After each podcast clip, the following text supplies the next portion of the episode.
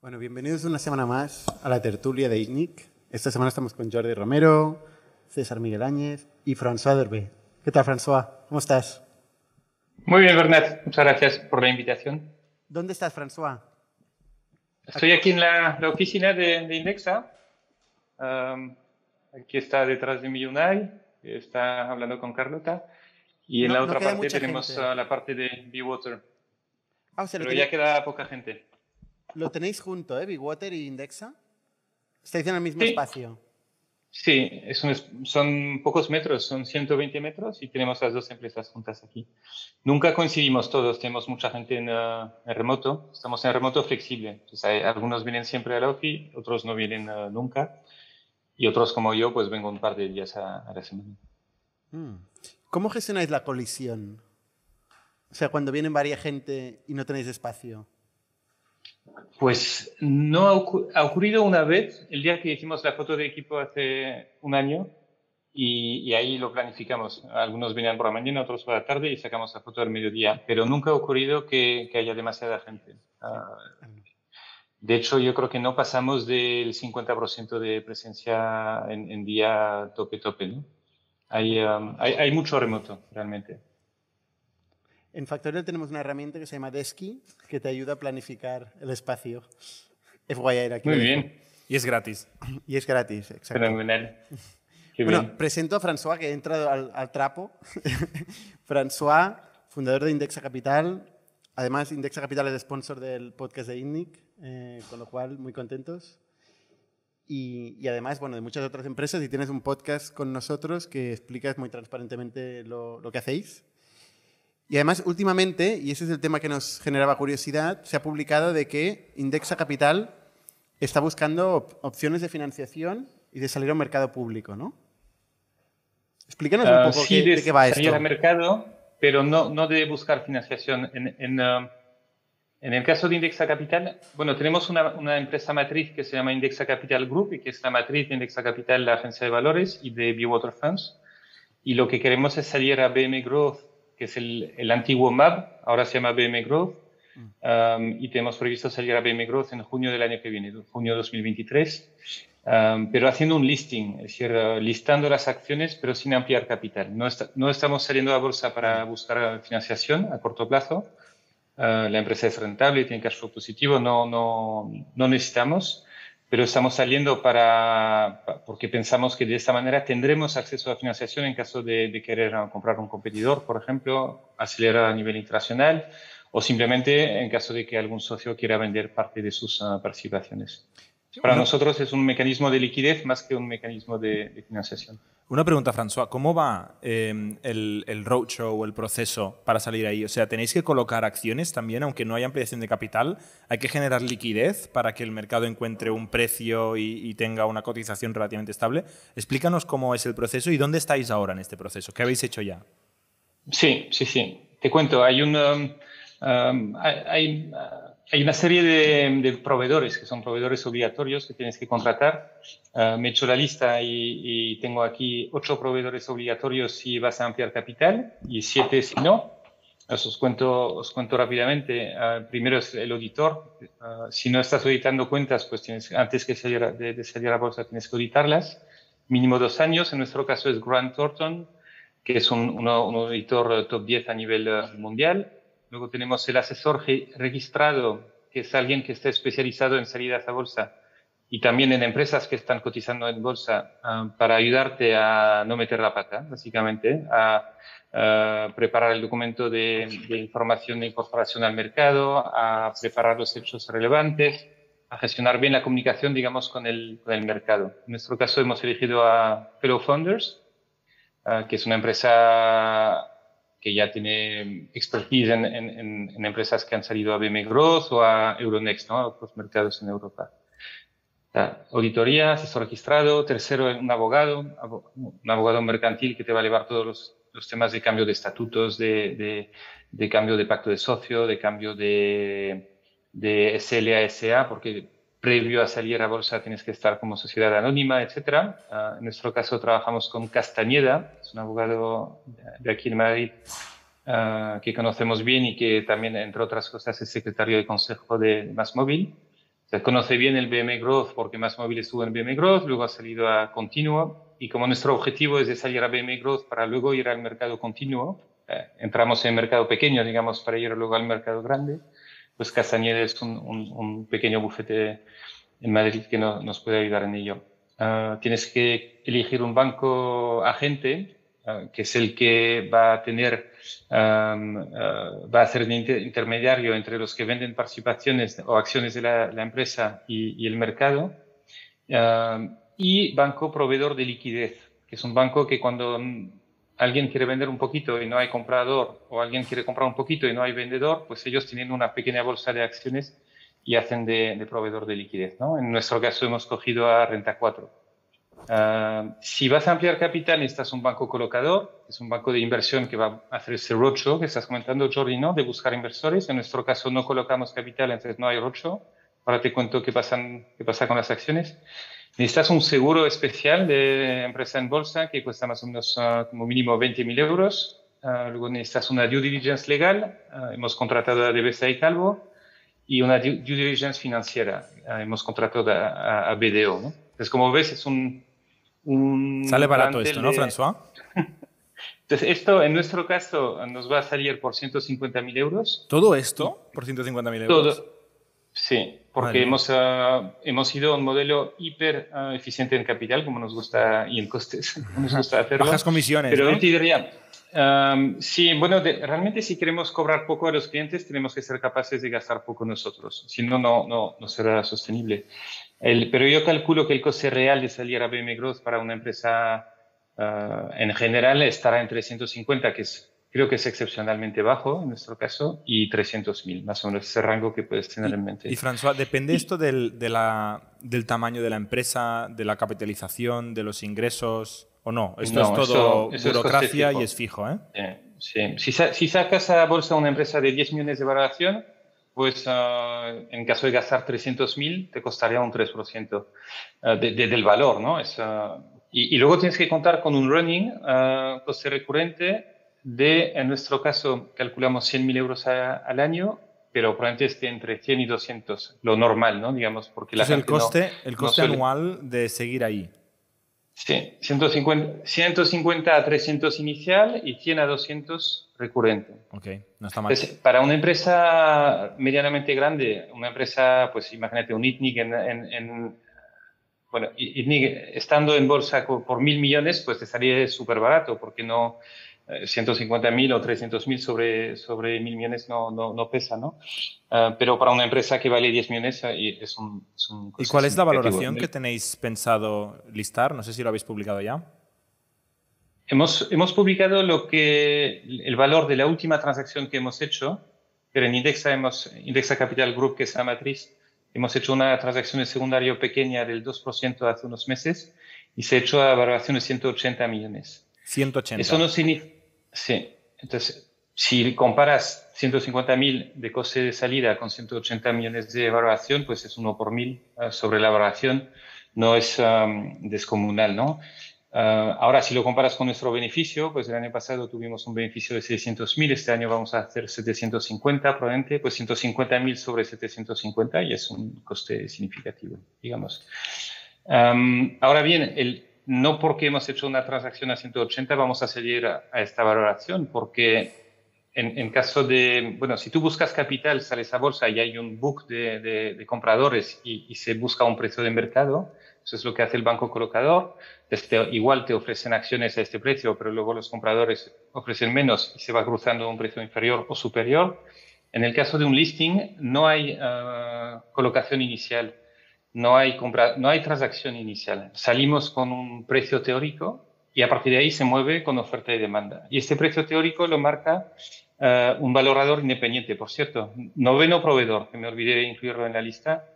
Um, valorador independiente, en nuestro caso hemos seleccionado a Blue Bull, que, que es una boutique experta en, empresas de, de, tecnología. No sé si les conocéis, pero son los que más transacciones de M&A de startups han hecho en España el año pasado muy, muy, muy buenos. Y entonces Blue Bull va a hacer una valoración de de, de valorador independiente lo va, lo va, y es el precio teórico al que vamos a salir. Ah, no sabemos cuánto será porque eso lo harán el año que viene sobre cuentas de este año, y, pero es un precio indicativo. Porque ¿Cómo, en el, cómo se en el nota, este precio- François, que eres, que eres del mundo de la inversión y que eres financiero? ¿eh? Me acuerdo cuando le preguntábamos a nuestros amigos de Luz cuando hicieron el listing en el mismo mercado, decían, sí, es un follón. y ahí se acababa la respuesta.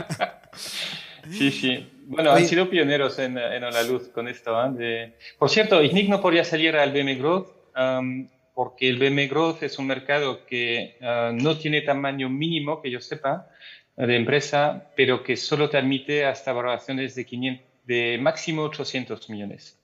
Una empresa que vale más de 800, la, por tamaño, la mandan ah, directamente al continuo, porque en el continuo hay más control y para una valoración ah, más, más alta quieren que haya más controles. Ah, de la, bolsa de BM Growth, que bolsa pequeña de BM, ah, vale para empresas hasta 500 a 800 millones a partir de 800 te, te fuerzan la subida al, al mercado continuo. Oye, François, eh, alguien que nos está escuchando, un inversor retailer, ¿no? y quiere invertir, ¿qué le recomiendas? ¿Que invierta en un fondo indexado o en Indexa Capital? en uh, una cartera de fondos indexados. Uh, nuestra, nuestra recomendación de siempre, y, y, seguirá siendo la misma cuando estemos en bolsa, es que uh, los clientes diversifiquen, se indexen a nivel global, bajen comisiones y que ahí tiene que estar la, la mayor parte de tu patrimonio. no recomendamos hacer stock picking. Stock picking es elegir acciones en bolsa, invertir en una o en otra. Indexa Capital. Vas, bueno, ni, ni, el nuestro, porque en el, en el, fondo es muy difícil que tengas algún conocimiento que no tengan los demás. Uh, es muy difícil. Bueno, pierdes diversificación comprando acciones individuales, pero aún así sabemos que mucha gente quiere, bueno, aunque, aunque la teoría no te diga diversifica, baja comisiones y, y indexate, uh, en la práctica mucha gente quiere tener un, un, una parte de su inversión discrecional suya. En inglés lo llaman el play money, no está muy bien uh, llamado porque es como en español sería dinero de juego, pero digamos, dinero que tú quieres elegir de forma específica en qué empresa va o en qué sector va o en qué startup va, por ejemplo, pues eso uh, al final si lo quieres hacer, lo haces, ¿no? Faltará sí, pero, más. Pero Cada uno hace con su dinero lo que, lo que quiere. Pero, pero recomendamos que no sea mucho, que sea pero una lo que pequeña dices parte es, de es genérico, aplica a cualquier stock. Pero me interesa el caso concreto de Indexa Capital, porque realmente a nivel de riesgo-rentabilidad, ¿cómo ¿cómo se debería analizar eh, una, un, o sea, un, un, servicio que se beneficia de, los, de, los, de la inversión en índices? ¿no? Es decir, sí. Sí, sí. Es un no, poco, es una es un pregunta poco el interesante modelo porque Coinbase es- y cripto, ¿no? ¿Dónde invierten Coin- Coinbase y cripto y cómo riesgo-rentabilidad, cómo correlacionan? En este caso, sí. o sea, a nivel riesgo-rentabilidad, Pues- ¿cómo se compara? El, el riesgo de indexa va a ser uh, muy superior a una cartera de fondos indexados, porque en una cartera de, de fondos indexados con indexa tienes uh, 2 a 7 mil posiciones diversificado a nivel global en todos sectores, muchas divisas, muchos, uh, mucho- todas esas regiones. Uh, en Indexa estás en una pyme, en el fondo, en una pyme, en un sector y muy concentrada en España. Entonces, el nivel de riesgo que tienes en- invirtiendo en, en Indexa es mucho mayor. Y además, estamos en un sector donde la valoración de, de Indexa y de sus comparables es una valoración con múltiplos muy altos sobre el volumen actual de ventas o de beneficio. Um, si te fijas, 750.000 de beneficio este año, valoración de última transacción 180 millones, pues es un múltiplo descomunal ¿no? sobre, sobre beneficio, que realmente descuenta un crecimiento futuro muy, muy alto. Entonces, para valorarnos en 180, el, el, el, que compra participaciones, el que compró participaciones de precio, pues estaba asumiendo que Indexa iba a tener un, un, un crecimiento muy fuerte. Entonces, es una inversión de, de riesgo. Uh, ahora, uh, también sabemos que nuestros clientes son en, en, en, una gran proporción gente que sabe de finanzas y, y sabemos que, que, algunos tienen acciones porque también invierten en acciones y sabemos que algunos quieran comprar acciones de, de Indexa porque somos muy, muy, muy pro cliente, digamos, estamos realmente centrados en el cliente en Indexa y eso es algo que perciben los clientes y sabemos que hay muchos fans, muchos clientes uh, muy convencidos que, que, están esperando que estemos en bolsa para poder comprar acciones también.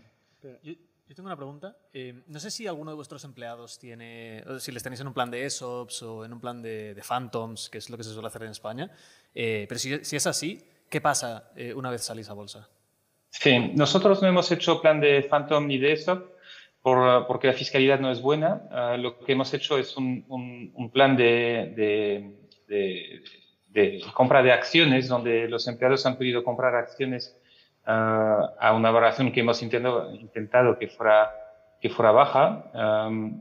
o sea, última valoración disponible, eso es una valoración que hemos hecho ah, el año pasado, donde cada uno ha elegido si quería invertir o no y cuánto. Entonces es una aproximación más capitalista. No es, que la, no es una parte de la remuneración que ha ido en, opciones o en phantom shares, sino que hemos dado acceso al capital a, los empleados.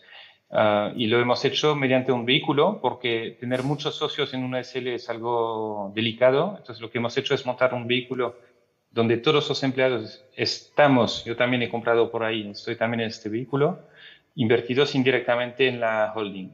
Ahora, cuando salgamos a bolsa, se va a deshacer este vehículo, este SPV, donde están los empleados inversores, y van a pasar a ser accionistas indirectos de, de la empresa que está en bolsa y ahí podrán comprar más o vender más.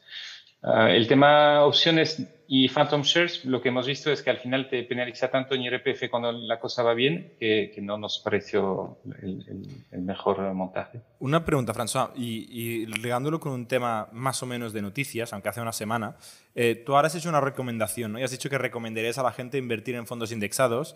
Y, de hecho, Bernat, cada semana en el podcast, sale recomendando invertir en Indexa Capital, que me hace mucha gracia. Eh, y, justo hemos visto que en Estados Unidos han multado a Kim Kardashian, eh, no me acuerdo cuántos millones, por, por hacer promoción de cripto.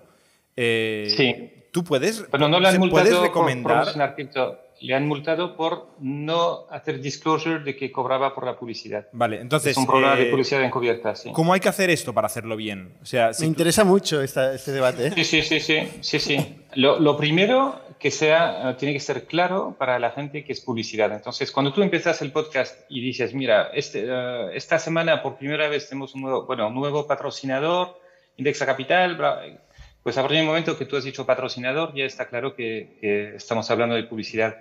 Lo que hacen en la radio a veces, que te pillan por desprevenido. ¿Te está mirando el abogado? ¿Tienes al abogado haciéndote caras? Le está dando patadas. sí, me parece. Parece que tengas un abogado que te está diciendo, calla, calla. No, no, no, no, eso, pasa a menudo. A mí me, me, sorprende mucho, pero tienes un locutor en radio, incluso en tele, que de repente cambia de tema y empieza a hablar de un anunciante, pero no te, lo no te ha avisado. Pues eso no se puede hacer entonces, cuando Kim Kardashian anuncia cripto y no dice, mira, estoy cobrando de ellos, ah, pues no está haciendo, no está anunciando que es publicidad y, por eso la han multado. Eso lo insistimos mucho. Nosotros colaboramos con muchos soportes ah, publicitarios que van a variables sobre clientes que, consiguen y insistimos mucho que siempre tiene que estar visible en el blog, en el podcast o donde sea que, que es publicidad. Si tú anuncias que es un patrocinio, no hay problema. Si aquí estuviera pagando para hablar, también habría que decirlo. Lo que pasa es que en este contexto no estamos hablando de información, es una entrevista, no estamos pagando por, por esto, entonces no hay que no, no hay que no entrar como publicidad. No, es ilegal eh, decir eh, invertid en cripto. Esto no es ilegal. O invertir en fondos indexados. Es ilegal cobrar y no decirlo. Sí, y luego también es ilegal hacer asesoramiento sin estar autorizado para ello. Bueno, claro. Asesoramiento financiero no es, em, si tú dices, ah, si, un, si un, un, influencer dice, yo invierto en cripto y lo recomiendo, Ah, no hay problema, porque es una recomendación genérica. Ah, si cobra del proveedor y dice estoy haciendo, anunciando este proveedor, no hay problema tampoco, porque está haciendo publicidad de forma abierta. Si ahora te, te, te, pregunta a ti, Jordi, ¿cuántos años tienes? Tanto. ¿Y cuánto tienes ahorrado? ¿Cuántos niños? ¿Tienes casa en propiedad? Tal. Y te empieza a hacer recomendaciones personalizadas, ahí entra en una actividad de asesoramiento financiero personalizado. Y el asesoramiento financiero es una actividad reservada para empresas de asesoramiento financiero, para agencias de valores, para agentes de bancos, etcétera, ¿no? Ah, pero mientras no personalizas, ah, puedes recomendar. O sea, no hay, yo siempre soy muy paranoico con, con, todas estas cosas. No hace falta decir no es investment, no es investment advice, no, hace falta decir esto si simplemente estamos hablando de un stock y decimos, yo creo que Amazon va a crecer mucho. Esto no es un problema. Sí, y además lo de eso no es investment advice, pues no, no eres quien para decirlo. el, ya, ya, ya vendrá la CNMV a, a, ver si, si, considera que eso es un, un asesoramiento o no. Okay. Es como cuando alguien dice, pues la dirección uh, declina cualquier responsabilidad en caso de eso. Pues la, la dirección no es quien para declinar. El, el, la, la, responsabilidad eh, al final será por ley, ¿no? Pero no hace falta poner, eso no es una recomendación de inversión. Muy bien. En, el, el, en el fondo lo que lo estás recomendando o no, um, la, la, la, clave es que si es publicidad tiene que ser claro y si es y, y, y, no puedes personalizar de ninguna manera, no puedes puedes hablar en un podcast, pero no puedes empezar a hacer un consultorio de uno a uno, uh, uno a uno con, con, clientes potenciales, porque ahí entrarías en la, en, en la parte de asesoramiento. Oye, y François, tú eres muy transparente con tus métricas, ¿no? Compartes mucho cómo crecéis, mm. cómo vais y tal, ¿no?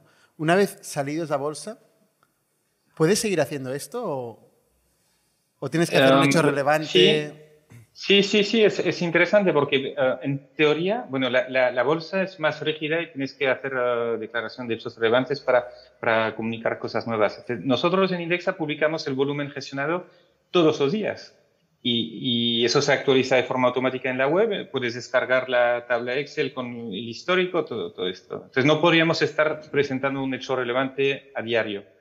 Como las empresas que están en bolsa no suelen publicar información diaria, lo que vamos a hacer es que en el folleto de salida a bolsa vamos a indicar que en esa página se actualiza la información a diaria, esos datos, y a partir de ahí eso ya no tendrá que ser un hecho relevante. Entonces vamos a poder seguir siendo tan transparentes um, y probablemente lo seremos más porque tendremos que publicar pues, uh, estados financieros o contabilidad de forma como mínimo semestral, cuando actualmente pues nuestras cuentas se publican solo de forma anual. ¿no? O sea, Entonces habrá más, más datos todavía. El problema no es ser transparente, es ser espontáneo.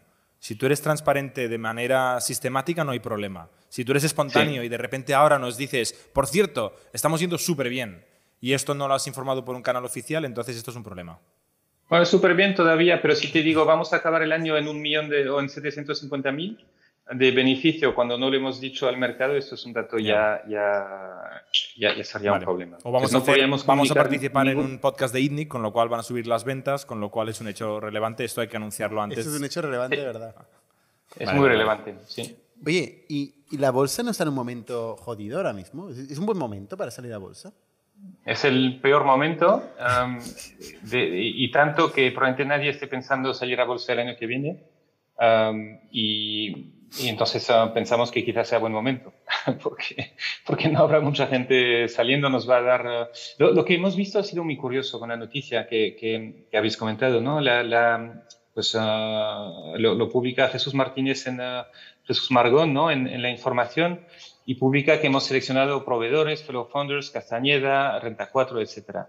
Y, y, eso yo no pensaba que era una noticia importante. De hecho, no, no, teníamos pensado comunicar, hemos seleccionado proveedores. Pero Jesús, que lleva tiempo queriendo hablar de, de Indexa y que es un buen periodista, sabe que tiene que dar alguna noticia, pues me decía, a lo mejor cuando tengáis proveedores lo comunicamos porque eso tiene mucho tirón. No tenía idea que tuviera tirón, pero lo, se lo hemos dado, hemos dado el, dat, el dato en, en, con primicia, ¿no? Y, y, la verdad es que ha, ha tenido mucha visibilidad. Entonces, la, lo que me comentaba Jesús de esto es que él cree que, que, en periodismo también hay modas, hay temas que, que, se, que, que, se hablan, que se cubren más, ¿no? Y que en este momento la selección de, de proveedores para salir a bolsa está un poco de moda, probablemente porque es una noticia positiva y que eh, de alguna forma, uh, como faltan noticias positivas, pues es una uh, información que, que, que, tiene un poco más de, de visibilidad. Y en ese sentido, como no buscamos uh, ampliar capital, en el fondo salir a bolsa a un precio más alto o más bajo para Indexa uh, no nos afecta mucho. Para nosotros lo importante es el largo plazo en todo lo que hacemos en el negocio con los clientes y también saliendo a bolsa. Para nosotros salir a bolsa es una, una forma de seguir siendo independientes, de no, que no nos compre un banco, que no nos compre una aseguradora, y, y, entonces salir en mejor o peor momento, en el fondo a largo plazo no tendrá mucho, mucha importancia. ¿Un banco no puede comprar acciones? ¿No puede hacer una OPA? Podría comprar cuando, acciones, cuando si compra muchas tendrá que hacer una OPA. Uh, lo que pasa es que el, en el, lo que hemos visto hasta ahora es que hay muy poco apetito comprador de, de Indexa por parte de bancos, incluso participaciones minoritarias, porque estamos cobrando tan poco. O sea, Indexa, nuestro, nuestro ingreso medio es de 0,25% sobre el dinero gestionado, 0,25 anual cuando los bancos de media pues, eh, en gestión de patrimonio estarán en 1, 2, 3%. Entonces, es demasiado, son comisiones demasiado bajas para que un banco le, le, interese. Pero podría, François, podría comprar. Podrían, podrían, podrían perfectamente, sí, sí. ¿Y eso nos da miedo? Que aparezca, aunque no sea un banco, un competidor que haga una OPA. Lo que pasa es que el 50%, el 65% de Indexa lo tenemos entre Caviedes ah, y los fundadores, Unai, Ramón y yo. Ah, entonces, eh, no, no, nadie comprará Indexa sin que, sin que queramos, porque aunque todos los demás vendieran su participación, pues el banco solo se puede hacer con un 35. El, um, como nosotros, los cuatro, um, tenemos un interés en, Indexa a largo plazo, no, no, tenemos interés, no estamos buscando vender, uh, no salimos a bolsa para vender, uh, pues en, en, el fondo no, somos, no estamos expuestos a que nos compre un banco. Luego con el tiempo esperamos subir mucho en valor y tanto que ya se vuelva más ah, complicado es, ah, que, que, alguien nos, ah, nos, compre. Pero bueno, una vez que estás en bolsa con mucho free float, si hubiera mucho free float, que es muchas acciones de, en manos de minoritarios, pues siempre estás expuesto a que, a que te compre alguien. Santander está expuesto a que le hagan una OPA, Iberdrola también, porque, porque los, los accionistas de control tienen un porcentaje realmente pequeño. En Indexa con un 65 no hay, no hay riesgo de que haya cambio de control sin que sea algo uh, deseado por nosotros. Vale. No sé si tenéis alguna. Yo tengo más preguntas. Dale, dispara. Igual hay gente aquí que nos está escuchando y está planteándose, oye, me gustaría plantearme salir a bolsa, ¿no? Parece que una facturación de 10 millones de euros... Eh, Todo el mundo se lo está planteando aquí por las caras que hacen. ¿no? Levantad la mano. Claro, la, la pregunta es, ¿cuál es el mínimo el mínimo de negocio que tienes que estar gestionando para poder salir a un mercado público? Aunque sea BME Growth. hay, que tener en cuenta que BME Growth uh, es un mercado, pero tiene poca liquidez. El, no, no, es uh, el Nasdaq, no es el mercado continuo tampoco. Empresas como La Luz, Singular, uh, Mio Group que, o, Unir, ¿no? La, Universidad de la, Rioja, son un poco las grandes del, del BME Growth, pues tienen una liquidez Ah, este año quizá del 5 o 10%. Significa que en un año ha rotado, se ha transaccionado solo un 5 o 10% del, del valor total. significa que no, no, no hay que esperar estar ahí con mucha liquidez, pero si tienes acceso a capital. En caso de tener que ampliar capital, puedes hacer una ampliación y tienes mejor acceso que buscando con Venture Capital, digamos. ¿Por, Ahora, qué, ¿por qué crees que tienes mejor acceso que con Venture Capital? Yo esto no, no estoy convencido. Sí, yo creo que porque los inversores um, en el fondo compran más cuando hay ampliación de capital y les cuentas un proyecto. Dicen, mira, vamos a ampliar 10 millones de capital porque queremos comprar este competidor francés uh, que tiene este tamaño para expandir y convertirnos en el um, consolidador a nivel europeo. Pues eso es un, un, como dicen en inglés, un equity story, es una historia que, que donde los inversores pueden pensar, pues mis esta empresa actual con 10 millones más va a valer más que la suma de, los dos. Va a hacer sinergias, va a conseguir uh, un liderazgo, etc. Pero esto un VC también lo entiende, François. Es más, un VC lo entiende mejor que un inversor retail. Puede ser, puede ser, sí. No, no, no, no hay un caso claro para estar en bolsa versus uh, capital privado. De hecho, si miras uh, Elon Musk, pues tiene a Tesla que está, que está en bolsa y tiene a SpaceX, que es una empresa privada y, puede que SpaceX acabe valiendo más que Tesla. no, no, no hay... O sea, tú puedes seguir siendo privado mucho tiempo. De hecho, hay muchas empresas que siguen siendo privadas mucho, mucho tiempo. lo que sí creo es que en España los, el venture capital en general tiene un ciclo de inversión pues relativamente corto. Tienen fondos de duración que, que duran ocho años, ah, que pueden extender a diez, pero en algún momento tienen que salir. Y esto te mete presión para que vendas la empresa, porque es muy difícil uh, reemplazar un fondo por, uh, por otros. ¿no?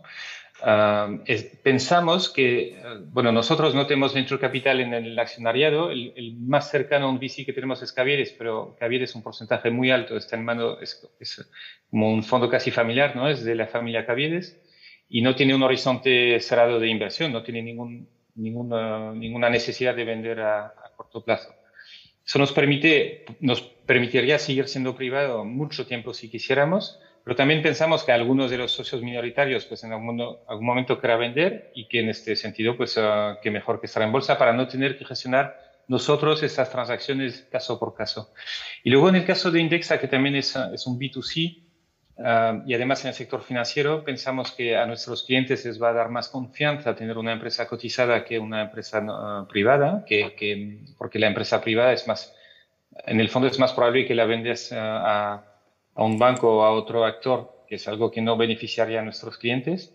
Y pensamos también que nos va a dar mucha visibilidad en cuanto a marketing. Entonces, parte de la motivación de salir a BM Growth para nosotros es, es liquidez, un poco, acceso al capital en caso de querer ampliar capital, pero hay mucha motivación en cuanto a, visibilidad que nos puede dar en, prensa y, a nivel de marketing. Eh, o la luz, por ejemplo, ha, aumentado su cobertura en prensa, vamos, la ha multiplicado eh, entre el después de salir a bolsa y antes de, salir a bolsa.